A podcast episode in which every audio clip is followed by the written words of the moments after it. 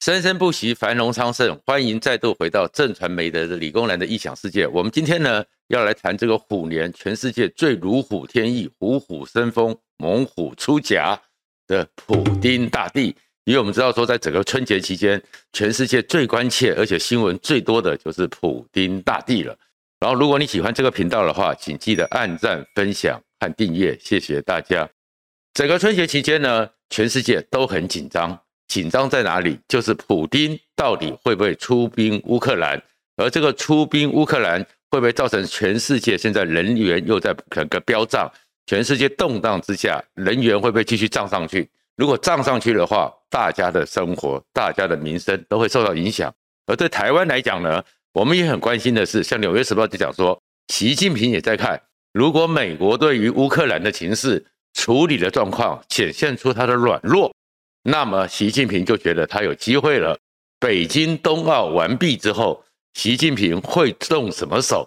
我们呢也不知道，因为其实北京整个习近平中南海也不能以常理来那个揣度，习近平会做什么，真的不知道。而且他可能也会做很多出乎意料的事情，包含是说，最近整个北京冬奥，连南韩都在抗议说裁判有问题，裁判不公。南韩内以前我们也知道。连南韩都受不了，就知道习近平做起事情来也是非常的凶狠。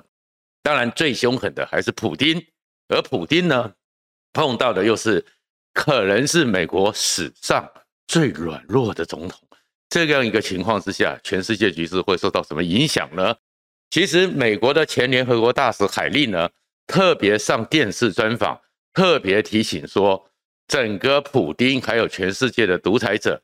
都会觉得今年是他们最好的时机，为什么呢？是因为那个拜登是美国史上最弱的总统，一个总统当了才一年而已，声望只剩百分之三十二，而且继续下滑。然后呢，在接受访问的时候，连入侵乌克兰这个名字都从俄国会讲成德国，大家实在很担心拜登撑得住吗？而如果这个拜登撑不住，普丁当然就虎虎生风了。你会看到说，普丁最近真的是非常的得意，非常的志得意满，志得意满到呢，德国的总理肖兹要跑去见他，跟他好好的按捺一下；法国的总统马克宏也要去见他，而且呢，还隔了四公尺的长桌，一个人跟他独白，然后马克宏呢，像个小弟一样聆听他教诲五个多小时，又跑到了北京，他也不在乎美国的制裁，因为到了北京之后呢。跟习近平签了一个大单，这个大单是习近平整个中国要跟普丁买七千多亿的人员，所以普丁的经济也不会受到美国的制裁。而美国说要处理北溪二号断天然气，你只要断天然气，那北约、德国那些国家都活不下去了，那他们怎么会跟着你美国走？所以普丁会不会出兵？普丁出兵的话会造成什么情势？大家都很紧张。而更可怕的是。普丁如果动手的话，他会有多狠呢？普丁呢，曾经有一句名言，这句名言呢，就是他上任之后，从总理，然后到总统，从整个苏联前苏联到后来的俄罗斯叶尔钦手下接下位置的时候，他就在就职的时候，跟着俄罗斯人讲了一句话：“给我二十年，我还你一个伟大的俄罗斯。”所以普丁呢，一直上就是要。让俄罗斯再次伟大，所以其实呢，川普讲的让美国再次伟大，其实是抄普丁的。而普丁怎么样让俄罗斯再次伟大？他接任总统的时候，全世界没有看过这么一个凶悍的总统。他自己开了俄罗斯的苏凯二十七，他会开飞机哦，他其实能力是蛮强的。开了苏凯二十七，就到了车臣共和国，已经快要成为废墟的首都。格罗尼兹飞机降下来之后，还面对着所有人讲了说：“关于车臣这些人哦，他们的好坏，他们的对错，那只有上帝来知道。而我的使命是送他们去见上帝。”你就可以看到这是一个多狠的人。那为什么会谈到车臣呢？因为这就是如果普丁发动战争，会有多惨烈、多可怕的一个。全世界都非常记忆犹新，而且惊恐的一个写照。怎么讲呢？一九九零年、九一年，整个铁幕的墙垮了，从柏林围墙一直到苏联解体。而在苏联解体到了一九九一年十二月二十五号的时候，苏联解体了，很多国家就开始分裂了，很多国家就开始从苏联出来了，而车臣当然也是。而当时的时候呢，戈巴契夫太弱了，对俄罗斯当时的莫斯科市长叶尔钦，叶尔钦效应崛起，接下了整个苏联，变成俄罗斯共和国。可是那时候呢，他们面对了两个难题，第一个难题，帝国的坟场阿富汗。在十年的战争之下，整个苏联撤军了。但撤军之后，还是有很多独立的事业、独立的很多的力量想要脱离苏联，摆脱冷战之后的桎梏。车臣就是一个最明显的国家，所以叶尔钦呢就发动了第一次的车臣战争。你应该是一个整个大石头砸向鸡蛋，因为车臣呢，整个当时人口五十万，或有人说一百多万。人很小，军力应该很弱，可是碰到了车臣这种彪悍，车臣的游击队、车臣的巷战、车臣的地道战，整个俄罗斯、整个叶尔钦去打车臣，第一次战争灰头土脸，在那个整个巷战里面，就有点像美军在越战一样，吃了很多鳖，所以叶尔钦的整个声望也垮了，整个俄罗斯人就觉得说，我们什么时候沦落到这么一个脆弱的国家？因此。整个叶尔钦加上后来又酗酒，又出了很多问题，垮了。这个时候呢，一个来自 KGB 的小鬼，他当时只是圣彼得堡的副市长，竟然快速的叶尔钦把他找过来，快速的崛起，快速的崛起之后，到了一九九九年的八月的时候，叶尔钦任命他成为俄罗斯的总理，普丁的整个权力和整个他的帝国就开始重新起来了。叶尔钦一上来之后呢，很奇怪的是，当时整个苏联呢，就是俄罗斯呢，包含莫斯科市，包含很多边缘的地方，一些公寓、一些劳工住宅，突然发生了大量的整个的所谓的恐怖攻击、公寓爆炸案，死伤了不少人。然后普丁果然是出自于 KGB 的高手，他立刻就可以破案，就只说。这个是车臣的分子干的，所以他在就任后不到两个月，下令出兵车臣。因为上一次叶尔钦整个俄罗斯在车臣吃了鳖，所以第二次车臣战争。可是这一次去的时候，大家吓坏了，原来普丁的风格真的彪悍强悍到出乎想象，竟然是在出动了一下子之后，整个西方媒体对于整个车臣的首都格罗尼兹用了一个名词，叫做。在地图上被彻底抹去的首都，一个都市都没了。为什么？因为普丁呢，他整个攻击的时候，他喜欢用红色暴风雨、饱和式的攻击。他那时候出动了苏联一个新的武器，改装的叫做 TOS One 喷火式坦克。而这喷火式坦克呢，据说呢，被看到它的威力是二十几杆的火箭弹，火焰这样的喷出去。七秒钟可以摧毁一个村庄，一个村庄在七秒钟之内打出去之后全部毁掉。一台车全部的饱和攻击出去之后，四万平方公尺整个范围通通被烧到的。普丁呢，面对车臣，面对格罗尼兹，根本不跟你那边一枪一弹的打。红色暴风雨，大批的 TOS One 冲出去之后，开始全部的攻击。他们的方法是这样子。它是用强力的高压空气把前面的燃料放在前方，高压空气一打出去之后，这些燃料向前喷飞几千公尺，所以他自己的阵地，他自己的武器不会受到影响。喷飞出去之后就散成云雾，然后就被点燃，对，瞬间火海就这样子整个烧下去。然后普丁呢，完全是没有国际上的什么道德啊、和平上的一个限制，没有什么战争上的限制。它运用的呢，在里面呢有云爆弹，有所谓的铝热剂，也就是它是一种一燃烧之后高温高压瞬间燃烧吸收氧气，所以呢，你整个车臣的人，就算你躲到地道里，躲到地下室里面，你呢都因为氧气被抽光了，因为迅速燃烧之后，全部的都死亡。死亡之后，所以一下子普丁呢很快的在他就任当总理呢没多久。就拿到了整个的权力，因为他真的是非常的强悍。而整个俄罗斯呢，现在大家为什么那么担心？说普丁是不是真的入侵了乌克兰？基辅会不会守得住？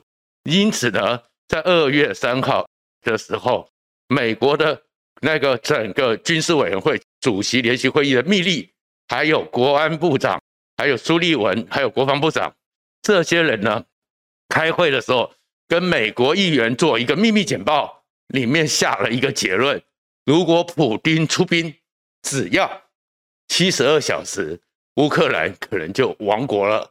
七十二小时，甚至是只要两天，基辅就是现在乌克兰的首都，就会被普京拿下来。因为他们发现说，除了在整个乌东，俄罗斯已经有十几万大军包围之外，在整个乌克兰的北方，白俄罗斯进行军演。而在进行军演的时候呢，一个出兵路线是俄罗斯出兵会出乎你的想象，他们选定的一个地方，直接就是从白俄罗斯的南部。穿越车洛比尔的废墟，穿越车洛比尔核电厂，当时是一个灾区。之后四十年下面，那边的人几乎没人居住，变成是野马的地方。但是从这里直攻基辅，只要一点五小时，普丁就可能会直接从这边进去。进到基辅之后，你整个基辅就完了。整个俄罗斯会这样干嘛？会，因为现在那边。野马已经繁殖，广阔的一大片土地上没有人，但是充满了野生动物。俄罗斯的坦克大军一杀下去，就可以把你给彻底的摧毁。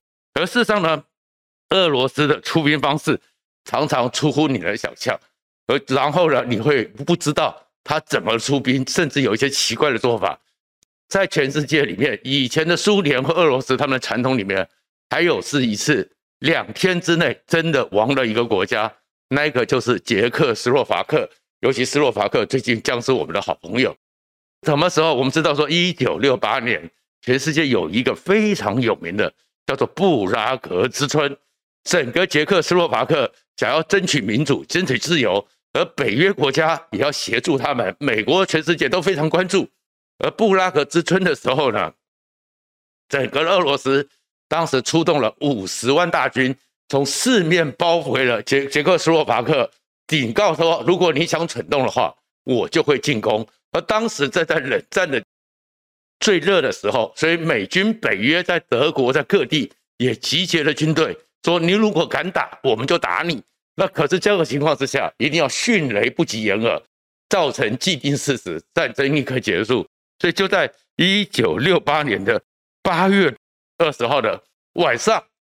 突然之间呢，捷克的布拉格机场收到了一个货机的紧急求救，Mayday Mayday Mayday，我有机械故障。根据全世界的人权、全世界的民航的规定，有任何的飞机，Mayday Mayday Mayday，我需要紧急降落，那是当然立刻清空机场、清空跑道，让它赶快降落，这是全世界共同的一个规范。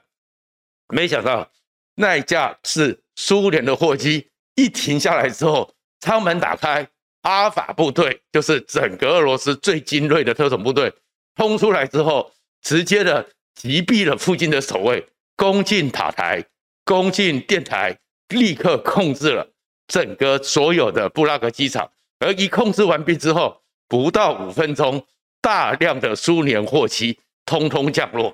降落之后，冲出来阿尔法部队之后，把附近的防空飞弹。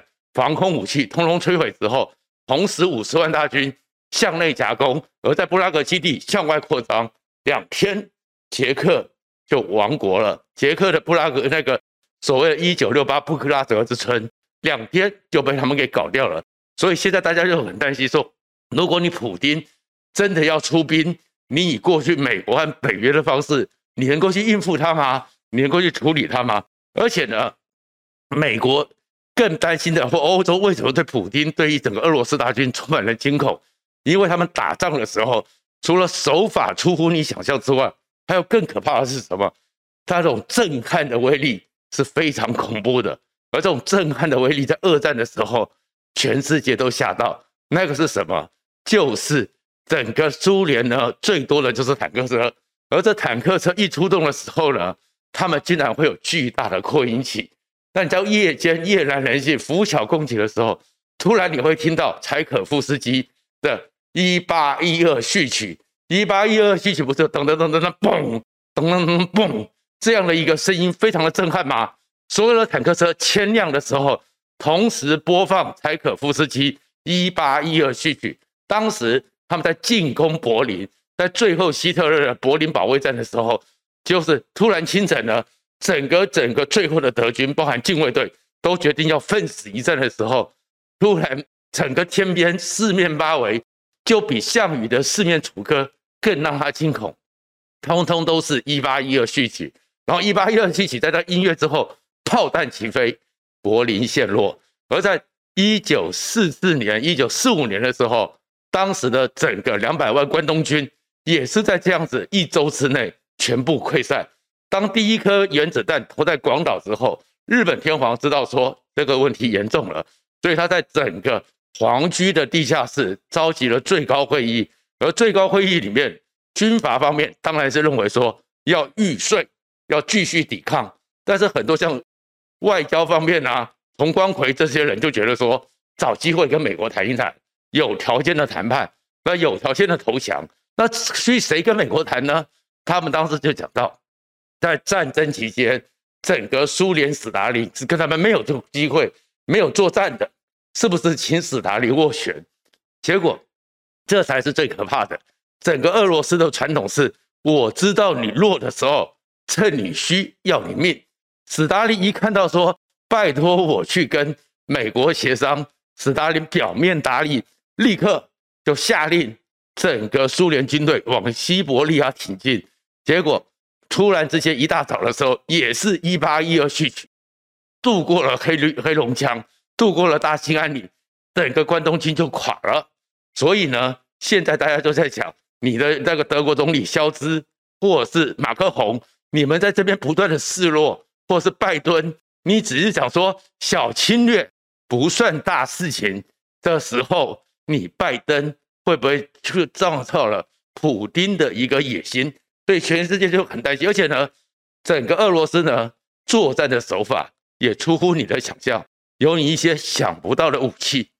比如说这一次呢，大家突然又看到一个最古老的1946年出来的阿公级的战机又出现了，这个叫做 AN2，十二架出现在乌克兰的附近。这 AN2 是什么？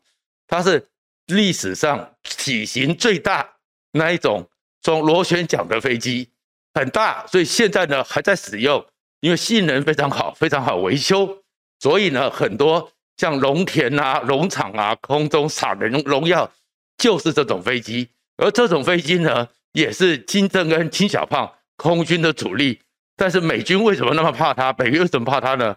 因为它是木造的，飞得慢。是木造的，对现在的现代化雷达很难再立刻的判定出来是它判定出来，而且苏联呢在二零零三年把它做了一些改造，可能可以变成无人机，可能变成是无人的整个的神风特工队。